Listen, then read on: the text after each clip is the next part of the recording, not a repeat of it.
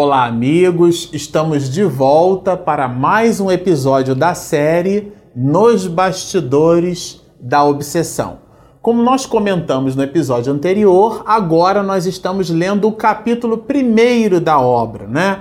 E Manuel Flamengo de Miranda, ele coloca no proscênio desse espetáculo, né, dessa nessa metáfora aí de, dessa visualização dessa história romance, o capítulo primeiro que ele chama de A Família Soares, que é a família objeto de, de uma atitude profilática do que diz respeito a reuniões de desobsessão, né? Ela recebe o amparo e o cuidado de companheiros da União Espírita Baiana, mais especificamente dirigido por José Petitinga, né? Ele abre esse capítulo iniciando uma reunião mediúnica.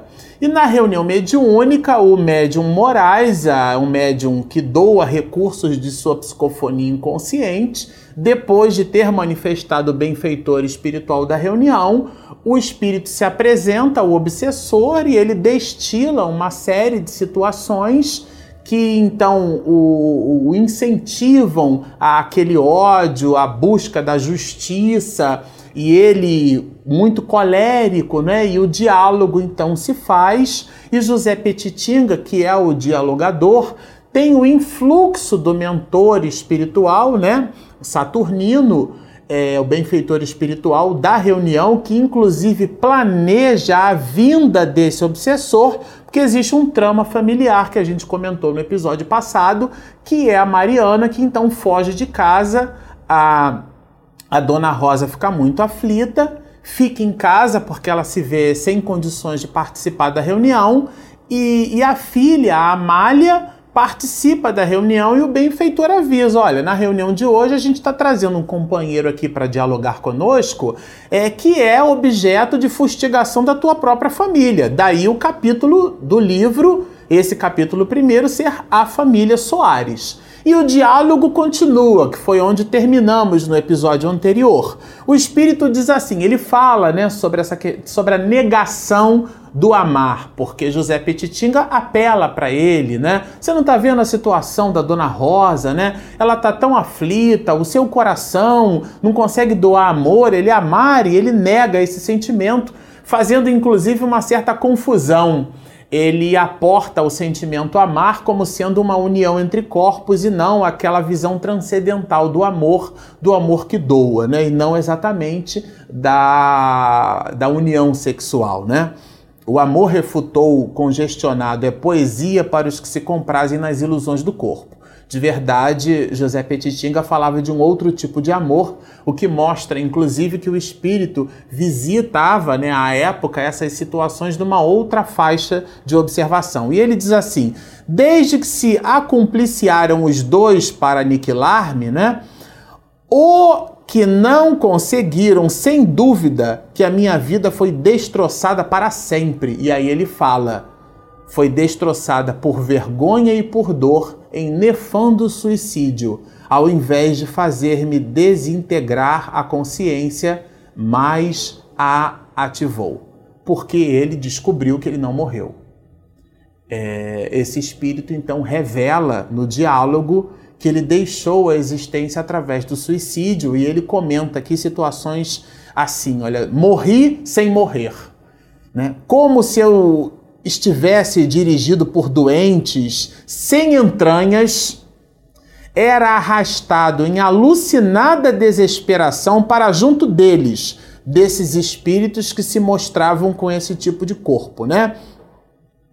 De modo a vê-los, acompanhá-los, ouvi-los, e se me lançava sobre ambos e lhes gritava a minha infinita desdita os seus ouvidos não me escutavam, é porque ele estava desencarnado e ele acompanhava a dinâmica familiar, né, a dinâmica dos, dos, dos espíritos ali numa outra dimensão e ele não podia fazer nada. Ó, oh, nunca poderei esquecer, perdoar, amar, nunca, nunca. Quer dizer, o espírito estava completamente convencido de que o ódio era, é, é, era aquilo que o movimentaria para o que ele considerou como justiça, porque ele abre a, psicofonia nessa reunião, falando sobre justiça, sobre fazer justiça com as próprias mãos. Agora, o que vem de brilhante nesse, nesse, nesse episódio aqui é assim: olha, o irmão Saturnino,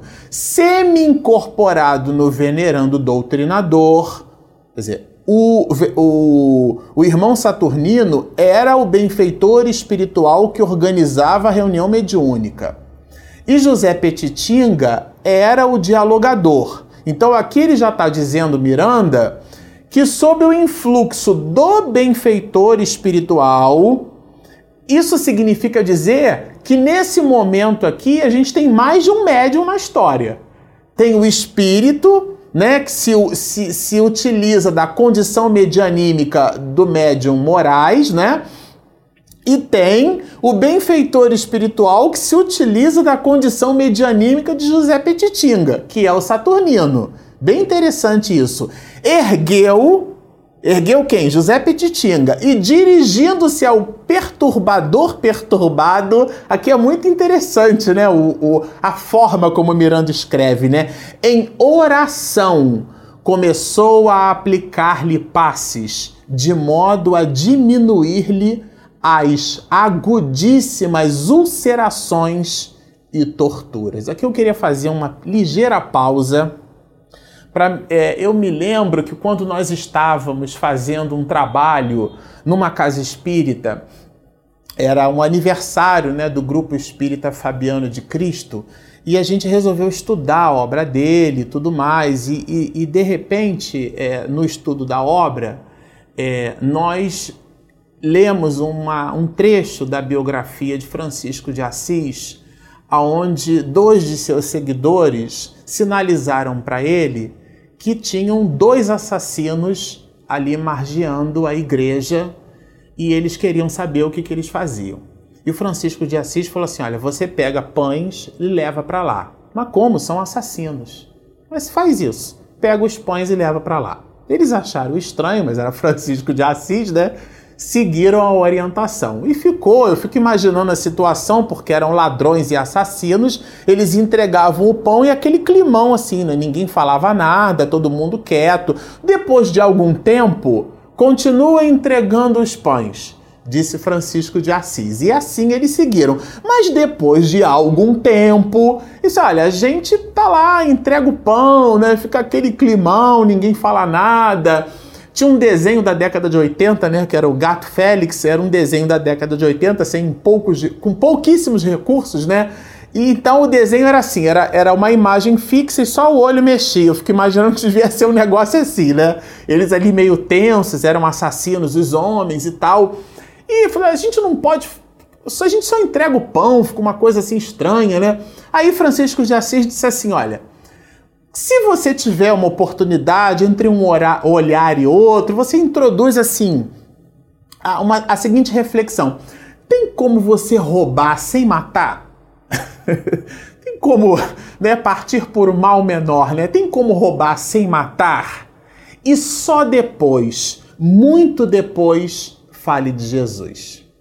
Quando eu li esse trecho aqui, eu me lembrei disso, porque o espírito se apresenta é, de, uma, de, uma, de uma ira, de uma raiva. Ele abre o diálogo dizendo que ia destruir aqueles dois espíritos, né, que eram objeto de. Ele, ele, inclusive, se suicidou. A gente vai estudar todo o trama aqui. Mas do que a gente já tem até agora de material para examinar, chega um determinado momento que o benfeitor espiritual ele percebe que o que o espírito precisa não é exatamente do diálogo, porque às vezes a gente acha numa reunião mediúnica que é o diálogo que convence alguém. Se, convence, se fôssemos convencidos pelo diálogo, né? É, é, Jesus Cristo não teria um pretoniano, um soldado romano, cuspindo na cara de Jesus na Via Crucis. Era o governador da humanidade. E Jesus, então, quem não conhece a passagem, ele para, olha para o homem e diz assim: Por que tu isso fizeste se eu nada te fiz? E era o governador do planeta. No entanto, a gente vai encontrar outras pessoas, né? Como é, é, a mulher hemorradiça, né? Que ali aquela quantidade enorme de pessoas se esfregando ali, porque a gente fica imaginando, naquela época alguns homens eram almas nobres, mas eram homens rudes de sua época, né? Estamos falando de algo há mais de dois mil anos. Então, um homem que toca, impõe as mãos e refaz tecidos a olhos vistos, carnes em putrefação eram refeitas em questões de minutos Aquilo, se para hoje, no século XXI, com o avanço da medicina molecular, isso já é objeto de estudo, imaginemos há dois mil anos atrás. Então, era aquela quantidade enorme de pessoas se esfregando ali em Jesus, né? E Jesus diz assim: Uma virtude de mim se desprendeu. Eu, e aí, Pedro, né? Senhor, olha a quantidade de seres humanos que tem aqui se esfregando, né? Que dirá tocando em suas vestes. Então, a abordagem para cada tipo de espírito, né? Para cada tipo de espírito. Daí Jesus ter dito até a tua fé te curou, porque a criatura abre um sulcro emo emocional, um sulcro espiritual, né? Um campo vibratório onde a energia benfazeja penetra. Não é o que a gente fala que determina a mudança psicológica de alguém é a vibração, o teor emocional, o carinho. E aqui Miranda deixa isso de uma forma muito sutil, porque ele, ele coloca que o irmão Saturnino ele se investe da condição medianímica do doutrinador, do esclarecedor, né? Em oração. Orar é abrir a boca da alma. Não é falar com a laringe, é falar com a alma. É uma outra abordagem já que se mostra aqui. Branda claridade envolveu o comunicante. Enquanto as mãos de Saturnino, benfeitor espiritual, tá, gente? Justapostas às de Petitinga, que era o esclarecedor, como depósitos de radiosa energia, olha que delícia isso, que também se exteriorizava do plexo cardíaco do passista. Quer dizer, era um, era um, um, uma, uma, um complexo de situações, né? Lentamente penetrou os centros de força do desencarnado, como a anestesiar-lhe a organização perispiritual em desalinho. Quer dizer, aqui é uma ação que se deu no dínamo de José Petitinga, como espírito encarnado, com o concurso benfazejo do benfeitor espiritual saturnino, e isso criou uma espécie de potenciômetro que esse volume se ampliou e penetrou perispírito a perispírito na organização perispiritual daquele espírito que se manifesta pelo médium, né? E ele então, o que que acontece? Ele diz assim: com voz compassiva, o diretor dos trabalhos começou a exortar: Durma, durma, meu irmão. Olha que maravilha. O sono far-lhe-á bem Procure tudo esquecer para somente lembrar-se de que hoje é novo dia. Durma, durma, durma. Quer dizer, é, eu gosto muito dessa ideia do sono. Quando a gente estava lendo isso aqui, quando você faz uma atividade física, por exemplo, é, você tem um planejamento e você faz uma atividade física qualquer. E naquela tua atividade física, você, por exemplo, se organiza para participar de, uma, de um trecho de 5, 6 quilômetros. Então você visita a atividade, a preparação física em si mesma, você visita hábitos alimentares, que são hábitos correspondentes com a necessidade que se apresenta, se você tem ou não algum tipo de patologia, você busca um preparador físico, um nutrólogo, um nutricionista, porque tem que procurar, dá para fazer isso lendo coisas da internet não, tá? É importante que se diga isso. É, mas existe algo tão mais importante quanto a própria preparação física, é o sono. O sono é um instrumento reparador para o corpo. E aqui ele é um instrumento reparador para a alma. Dizer, chega um determinado momento no diálogo que o que é mais importante é o carinho. Porque não sejamos ingênuos, né? O que Petitinga aqui faz é, com, com Saturnino é uma doação de energias amorosas. É com carinho, é meus discípulos serão reconhecidos por muitos se amarem. A tese é de Jesus, não é nossa. Quer dizer, nesse instante é um instante onde a reunião mediúnica deixa de ter verbose para ter amor, para ter coração. É a hora que você abre a boca da alma, é a oração. É o momento onde você vibra em consonância com aquele espírito banhado pela energia balsamizante, dominado pelas vibrações hipnóticas, que dominadem, que fluíam de Saturnino através de Petitinga. Então o, o mentor espiritual produzia aquelas vibrações, aquelas vibrações passavam por Petitinga e chegavam ao, ao, ao, aquilo que ele classificou né, de o perseguidor. O perseguidor foi vencido por estranho torpor sendo desligado do médium por devotados assessores desencarnados que cooperavam no serviço de iluminação. Então aqui a gente já percebe que está no plural, devotados assessores desencarnados. Então, além do obsessor, além do mentor espiritual, na reunião mediúnica, além do médium, além da Mariana, além do José Petitinga, no plano espiritual, outros espíritos aqui, né, com certeza, coordenados aqui por Saturnino, estavam ali apostos. Quer dizer, não tem improviso no mundo espiritual. Eles já imaginavam que o diálogo chegaria num clímax de observação que o que se fazia necessário era essa anestesia na alma porque não era o diálogo, não era o convencimento por palavras, né?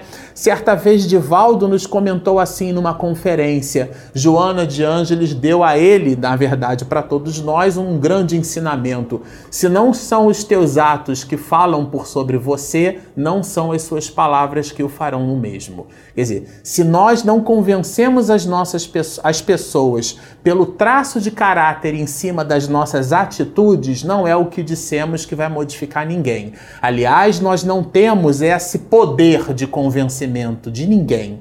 As pessoas é que modificam-se a si mesmas. A exemplo do pretoniano que a gente citou, que cuspiu no rosto de Jesus, em contraponto à mulher que tocou nas vestes do mestre e teve uma hemorragia estancada. Então, essa diversidade dos carismas cria igualmente uma diversidade no tratamento. Mas, como Joana mesmo aporta no livro Amor, Imbatível Amor, nada resiste à força incoercível, coloca ela com essas palavras, do amor. E é esse amor aqui que José Petitinga e que Saturnino se utilizam para anestesiar um espírito que não seria convencido pelo, pelo diálogo.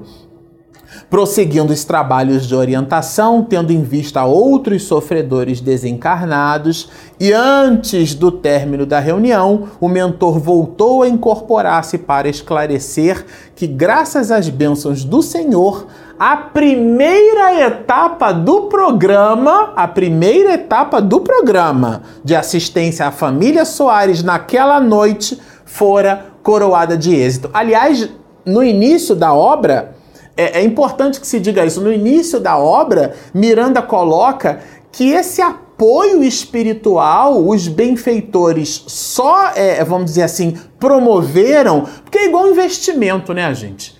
Ninguém investe numa ação que a gente sabe que não vai dar lucro. Então, quando o mercado, a bolsa de valores, que inclusive tem o seu valor especulativo, né? Em economia a gente aprende isso, né? As, os dois grandes é, é, braços que movimentam a economia no planeta é confiança e empatia. O que é que faz alguém vender algo para outro com juros menores? É a confiança de que ele vai pagar ou o lastro de que aquele dinheiro é, é, é vai efetivamente se dar no contraponto. E a empatia. Então, um negócio pode ser fechado muito provavelmente quando há a mesa numa reunião, você produz uma, uma, uma empatia. Então você fecha um negócio, né? É, aqui de verdade, a espiritualidade entendeu que esse negócio é uma metáfora, tá? Ele, ele lograria êxito, porque esses dois personagens aqui tanto a Amália quanto a Dona Rosa, filha e, e, mãe, elas possuíam crédito no mundo espiritual o suficiente para que a espiritualidade superior pudesse aportar um plano de trabalho com vistas à saúde da família Soares. E a tese, de novo, não é minha, a tese é de Jesus. Pedi e obtereis buscai e achareis, batei e a porta abrir-se-vos-á. Isto é, são verbos de movimento. Nós precisamos fazer a nossa parte. Então, se você está nos assistindo e você tem um, um, um, drama familiar enorme, um drama familiar muito grande, muito profundo, primeiro, abra a boca da sua alma. Isto é, ore, converse com Deus. Deus é soberanamente justo e bom. A pergunta que a gente faz é: Senhor, o que, que eu preciso aprender com essa encrenca que está surgindo aqui? E a resposta vem: porque Deus não quer o nosso mal. Aquilo que a gente acha que é sofrimento pode ser dor. E a tese não é minha, é de Milton Menezes, né? A dor muitas das vezes é inevitável, o sofrimento não. Porque o sofrimento é uma opção da criatura. A dor é essa negação do anjo em relação ao homem velho, situações que se nos acontecem que fustigam sim o corpo, mas elevam a alma, porque nos colocam numa condição espiritual completamente diferenciada. Então, aqui nós terminamos o capítulo primeiro é, dessa obra magnífica. A gente já vai continuar com o romance. Depois que a Mariana volta para casa e encontra com a Dona Rosa, né? Todo um conjunto de outros desdobramentos acontecem, porque a Amália, quando volta para casa e pergunta se a irmã está, a Dona Rosa então descortina todo um conjunto de situações que a gente vai estudar no próximo episódio, no capítulo 2 dessa obra postem os seus comentários, a gente fica muito contente com os comentários que vocês postam. Se você está nos assistindo e ainda não se inscreveu, inscreva-se no nosso canal, vale super a pena acompanhar os nossos vídeos. A gente tem procurado fazer um trabalho bem minucioso, sem, sem muita pressa, mas ao mesmo tempo aportando consistência às observações de Miranda. Clica ali no sininho, porque quando a minha esposa posta o material, a Regina Mercadante, você vai receber o material. Então continuem nos seguindo e muita paz.